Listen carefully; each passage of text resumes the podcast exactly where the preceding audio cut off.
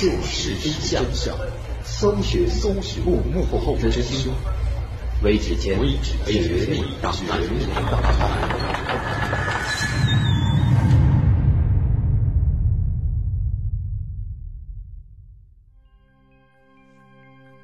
龙志民这起特大杀人案立即成为商洛地区压倒一切的中心工作。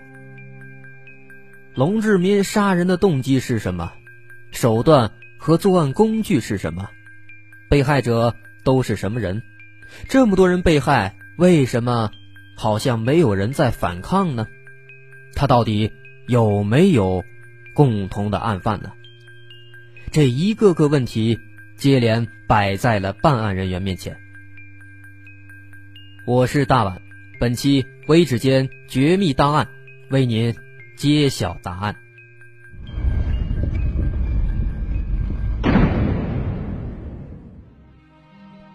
案发之后，王建村被包围封锁起来，通往村外的各路口都站立着荷枪实弹的警察，警方也向村民宣布政策，欢迎。检举和自首。就在这时，一个从龙家搜查出来的奇怪的小本子，摆在了办案人员面前。这个本子是用各种香烟盒装订而成的，上下翻页，从本子上端钉合处杂乱重叠的线角来看，装订者在不断的添加新页。人们发现它时。它已经有一百多页了，字都写在烟盒背面，字迹大小不等，有时工整，有时潦草，但是都是出自一人之手，也能看出来记事者是在不同场合书写的。本子上所记载的内容十分庞杂，但是基本可以看出，这是一份长长的名单，前后竟然记载了。一千二百零八个人的姓名以及被记载者的情况。名单上大多有名有姓，也有有名无姓的，比如田娃、淑芬，和有姓无名的老田、张师等等等等。从地址上看，上面写的人大多都住在乡村，也有一些城镇居民、干部或者工人。在地址之后的内容就没有规律了，有的按照常规记载着这个人的性别、大概年龄、家庭状况等等等等，有的在他们的姓名之后只记载了这个人有个亲戚叫做某某某，转而又去记载他的亲戚的基本情况，而有的姓名之后却什么也没有。除此之外，这个本子上甚至还出现了一些名人的名字。这是一份什么样的名单呢？难道真的就像是人们所说的那样，上面记载的都是龙志民已杀或者要杀的人吗？但是这名单上却没有出现杜长英、李云、江三河以及其他几个已经被亲属认领的死者的名字，或者这上面写的是同案犯的名字吗？这很难说，说不定在名单中会藏匿有同案犯的名字。或许这名单的庞杂，甚至记上名人的名字是龙志民所用的障眼法呢？但是话又说回来，龙志民会把同案犯的名字记在这个小本子上吗？办案人员审问龙志民。龙志民也只是说这些名字不过是道听途说、记着玩的，并没有什么实际用处。但是警察们显然不相信他的说法，甚至于人们还发现商县公安局有两个炊事员的名字，居然也被龙志民列在了这个名单上。当询问到这两个炊事员时，他们都承认根本跟龙志民没有打过交道。至于他们的名字为什么会出现在这个小本子上，他们也是不清楚。于是，侦破小组做了个决定，要把名单上所记的一千多个人逐个查清，逐个调查一千多个人，这可是一个巨大的工程。调查走访组也是成倍的扩大，几百个人分成一百多个调查分组，撒向商洛全境。根据王寇成回忆，这个浩大的工程，它的工程量庞大到光是调查材料摞起来就有半个人高。但是，尽管动用了如此多的人力，调查结果仍然表明，名单上的名字。的确，如龙志民所说，大多都是道听途说来的，所以有很多名字都不完整，甚至记错。其次，龙志民记这个名单，很可能是为了日后到其中一些人家，根据这些资料去骗吃骗喝。再者，名单中大部分的名字对龙志民，却并没有实际意义。也许。真的就像龙志民所说的，只是单纯的记着玩吗？这个调查的结果令人们失望，整个案子显然更加复杂了。三年当中，龙志民一共杀害了四十八个人，有三十一个男人和十七个女人。根据后来查清的事实。从一九八三年三月份开始，龙志民开始游荡于商县汽车站、广场、东西城门口、南秦桥头等处，以帮介绍对象、高价雇人做工、免费住店等等为名，先后将散游他乡外出干活的人员和痴呆聋傻的人总共四十八人骗至家中，先骗他们为龙志民干活，然后到夜晚入睡后。龙志民用镢头将他们杀害，然后再脱掉遇害者的衣服，搜寻财物，连死者的头发也剪掉，藏在床下，最后再由深夜把尸体掩埋在院内挖好的土坑里。仅仅在一九八五年，龙志民就疯狂杀死了三十六人，其中一次，龙志民一同杀死了严百姓夫妇。及其两岁的幼儿严小健三人，更甚至，龙志民诱使三人先与他的妻子严淑霞发生两性关系，然后趁其熟睡时再予以杀害。龙志民在杀害的四十八人的衣兜里，一共搜得人民币五百七十三块钱，手表六只，死者的全部衣物也被掠夺。被龙志民诱骗到自己家里的人远远不止四十八个人，还有一些人侥幸从龙志民的手下逃脱。赵村人邵根就是从龙志民手里幸免的人。八五年秋天的一天，赵村人邵根去王建看电影，在那个年代，电视还没有普及，农村看电影都是晚上露天。全村甚至邻村很多人一块看。看完电影，显然已经不早了。少根打算往回走。当他走到村口的时候，就在一堵矮墙底下，忽然就立起个人来。这个人不是别人，就是龙志民。龙志民在这个时候出来，显然又想倒腾什么名堂。龙志民先问少根是哪个村的。少根也如实回答，说是赵村。这龙志民一听，谎称自己家里有活干，让少根在自己家住一宿，第二天干完活再走也不迟。少根当时听了，还琢磨，这晚上刚看了电影，乐乐呵呵，完事儿还有钱挣，于是他就很爽快的答应了。可是来到龙志民家之后，才发现。他家这环境跟气味，真有点让人受不了。于是少根干脆就没脱衣服，在龙志民家的炕上将就睡了一夜，打算天一亮赶紧走，活也不干了。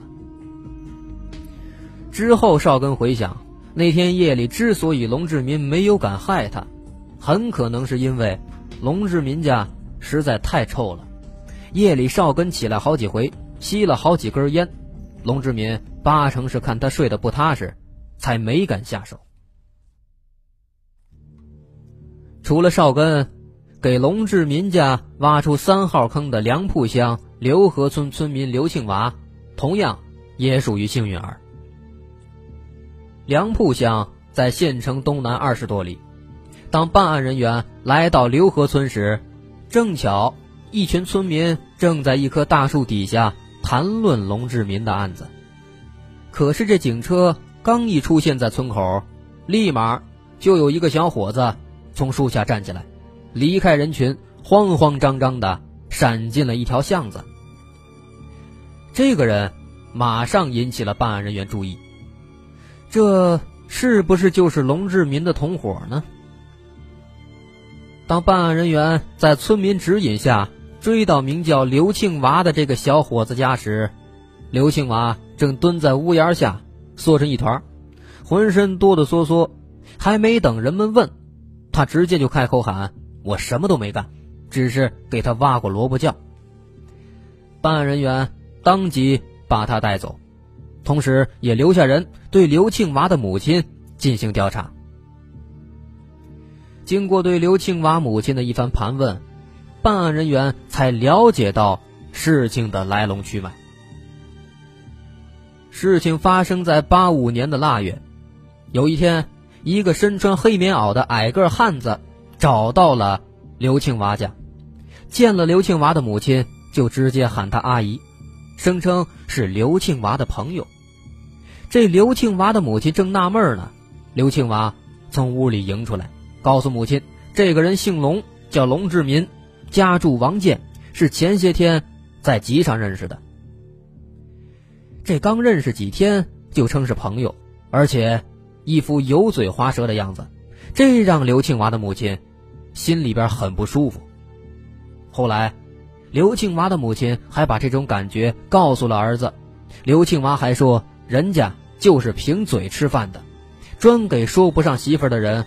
说媳妇儿，这刘母一听是给儿子说媳妇的，马上就高兴起来了，于是用好吃好喝款待龙志民，还留龙志民在家里住了两夜，临走又塞给他五块钱。可是当办案人员问到龙志民这两天在刘家都干了什么时，刘庆娃的母亲先是说他什么也没干，只不过是吃喝聊天。但是，在办案人员的一再告诫之下，刘庆娃的母亲才不得已讲出了这件对他来说不讲也罢的事情。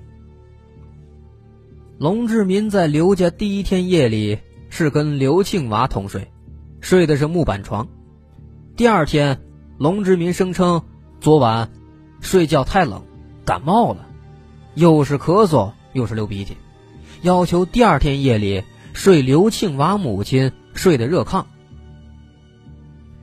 刘庆娃的父亲已经去世了，刘庆娃母亲一直跟孙女儿睡那张热炕，于是就说晚上给龙志民加床被褥，但是龙志民仍然执意要睡热炕，不由分说直接脱鞋上了炕。这刘庆娃的母亲看，这龙志民也就是四十岁，他自己都六十多岁了。当时在乡村里，男女老少睡在一张炕上，也不是什么稀罕事儿，于是也没有在意。但是，让人们没有想到的是，半夜里龙志民直接就爬到了刘庆娃母亲的身上。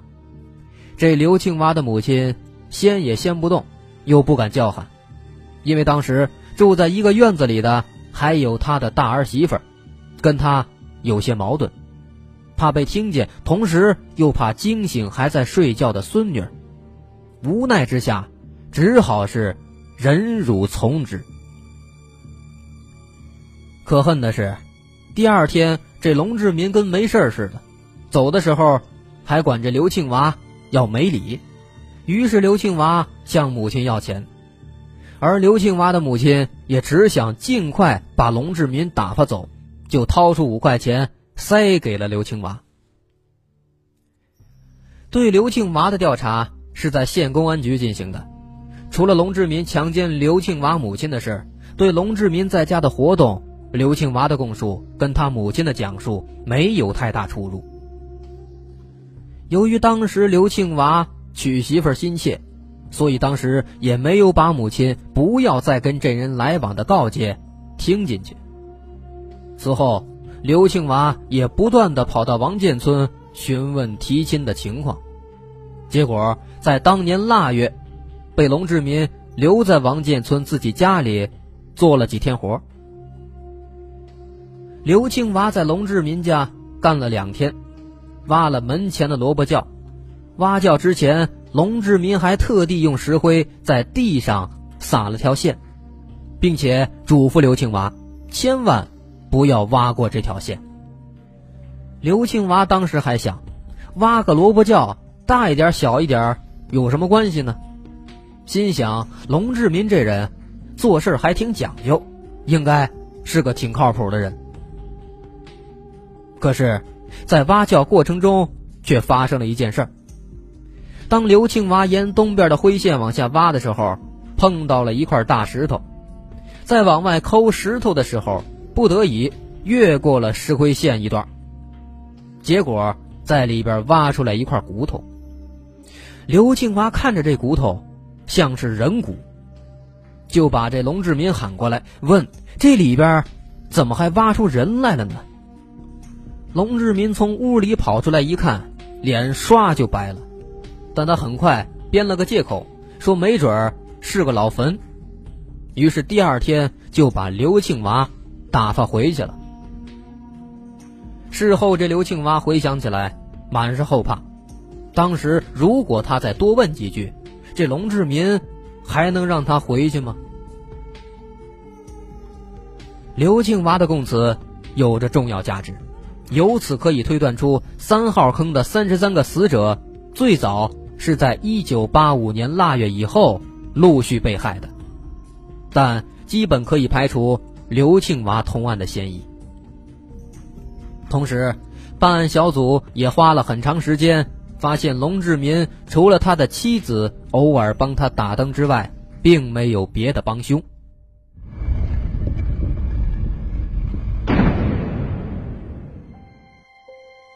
三年之内，龙志民一个人杀了四十八个人。他为什么要杀人呢？难道真的就是为了这五百七十三块钱吗？虽然当时的钱很值钱，但是五百七十三块钱也并不是一个非常大的数目。况且，为了这五百七十三块钱，龙志民杀了四十八个人，这……真的值得吗？首先，咱们来看看龙志民这个人。龙志民是原商县人质公社人，六岁丧母。基于传宗接代的观念，龙志民的父亲从小对他娇惯放纵，即便是去地里干活，也用背篓背着龙志民。但是，龙志民在同学中年龄最大。个子却最小，人们都看不起他，也经常遭到同学们的恶作剧戏弄。文革期间，龙志民成立了一个红卫兵组织，抄家、批斗干部，倾泻了平日的怨气。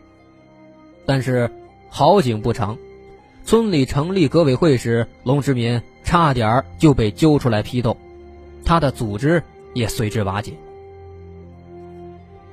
这个龙志民少年非常好学，经常借着月光读书，但是由于历史环境，他学无所用，受挫后便意志消沉，自暴自弃，又因为自身条件娶了一个残疾女子，同时他在社会上也没有什么朋友。一九七四年春天，因为要修建南秦水库，他被迫。移居杨峪河王建村，但是龙志民在迁到王建之后，却经常借口生病不出工，即使出工也不出力。当时生产队规定每个劳力全年要完成基本功四百个，龙志民所做的却不到一百个，有时还给自己偷加工分分配到名下的粮食都懒得过去背。经常由队上派人给送到家里。王建的群众帮助移民盖新房，龙志民却钻到自己借住的屋里边，装病不出来。一九七七年冬天，龙志民把一个痴呆的女子骗到了自己家中，关在楼上，强奸了好几天，后来被村中的民兵发现，才把女子解救。一九七八年，龙志民在亲戚朋友的撮合下，跟现在的妻子严淑霞结婚。结婚后，生活更加艰难，欠生产小队口粮款一百八十多块钱，队里管他催债，龙志民也不理不睬。又因为经常昼伏夜出，村里人也很少跟他来往。一九八二年实行家庭联产承包责任制之后，龙志民靠混工分吃大锅饭的日子过不成了，走上了另一条道路。专家认为，龙志民之所以杀这么多人，是因为谋财、获取劳动力、满足性要求，到后期演化成杀人成瘾。实际上，这也是当初令侦查机关颇为费解的问题之一。龙志民持续杀人时间之久，绝非一个有着正常心智的人所能承受的。用四十八条性命。换五百七十三块钱，匪夷所思。能跟日渐腐烂的尸体共处一室，深夜孤独一人把一具具尸体搬出来，然后有条不紊的码的整整齐齐，不可思议。当时陕西省还没有设立司法精神病鉴定机构。侦查机关从西安科技大学和西北政法学院请来了有关专家，对龙志民进行了一次精神病学测试。经过专家们一天的研究调查，专家们发现，龙志民并没有任何精神症状，反而他反应很敏捷，回答问题很清楚，在人类中属于聪明人。医学专家也认为，龙志民杀人有明显的实际目的：一是为了谋财取物，二是为了获取免费劳动力，三是为了满足性要求，甚至到后期演化成杀人成瘾，从杀戮中来获取快感。关于杀人原因，龙志民自己也有供述。在对龙志民的一次审讯中，当审讯者一再追问龙志民。除了这五百七十三块钱，是不是在别的地方还藏有赃款时，龙志民回答说：“不用再问了，就那五百七十三块钱。我杀人也不只是图钱图财，我是为国家除害。”龙志民继续声称，他有三不杀：一不杀科技人员，二不杀国家干部，三不杀职工工人。他说：“他只杀残废人，只杀愚昧无知、憨憨傻傻的人。”龙志民这话一出，语惊四座。不论龙志民说这番话的原因何在，但调查结果表明，被害者和侥幸逃生者除了少部分智力低下和有某种残疾的人之外，大部分都是智力健全，并且都是乡村的强壮劳动力。都是农村家庭的顶梁柱，所以龙志民杀人的原因，现在一般认为，龙志民最初只是因为自己身体弱，老婆又是残疾，两人都无法从事重体力劳动，所以从外面请一些人来帮忙。但是龙家又非常贫困，不可能付得起这么多雇人的费用。于是龙志民当时歹念突起，把这帮工人杀死，这样就不用付钱了。谁知道龙志民在杀了几个人之后完全没动静，公安局跟不知道一样。龙志民胆子越大，就开始毫无忌惮的杀人，并且杀人杀出瘾来了，这属于标准的杀人狂表现。就比如杀死其中很多人。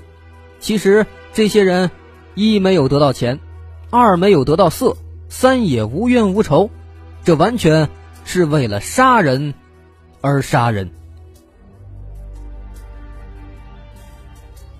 一九八五年八月三十号，陕西省检察院商洛分院以故意杀人罪将龙志民夫妇提起公诉。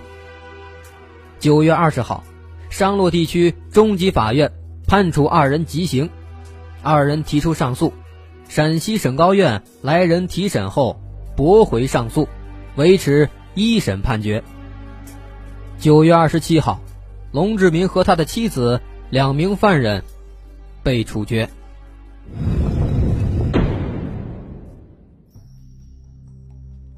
到这儿，龙志民这个杀人狂终于得到了他应得的报应。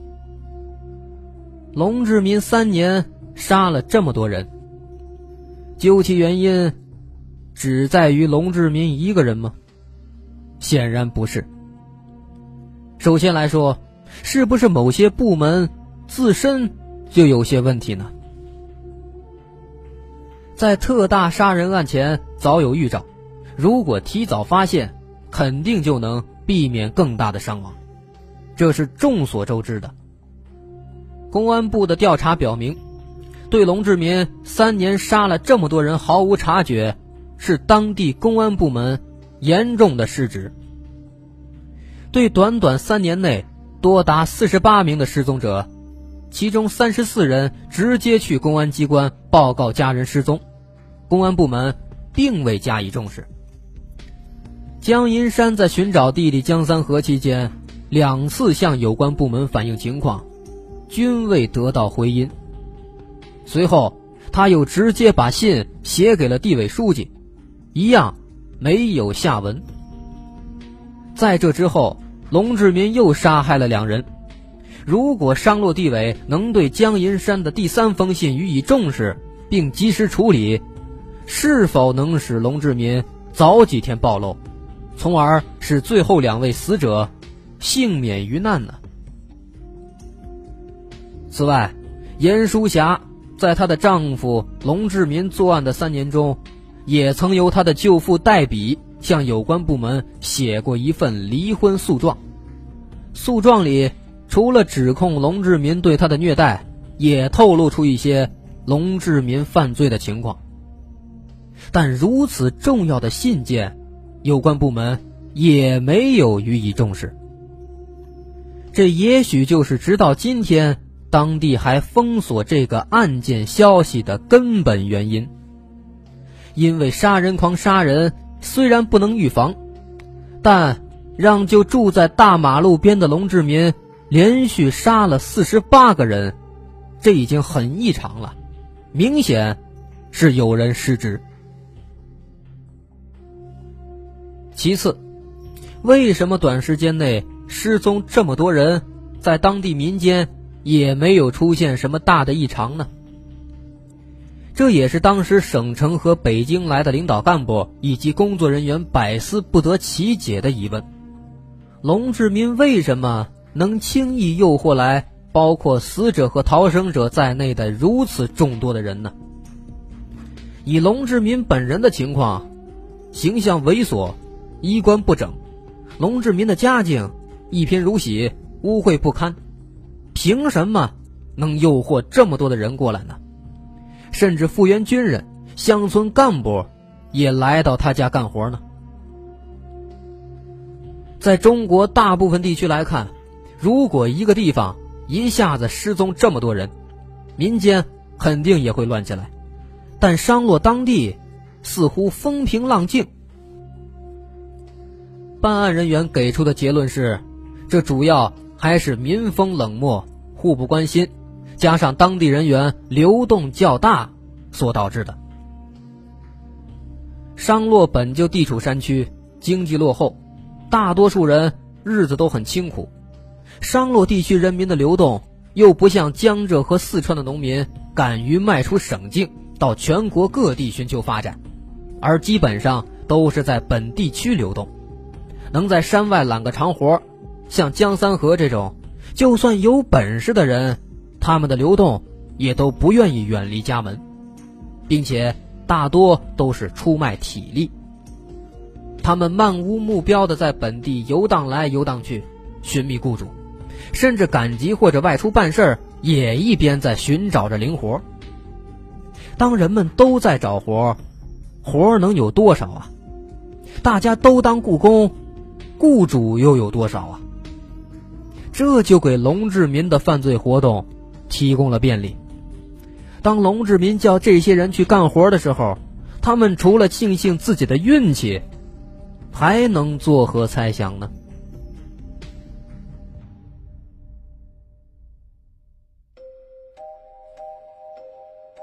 龙志民四十八人谋杀大案，到这儿就全部结束了。感谢您的收听，我是大碗，我们下期再见。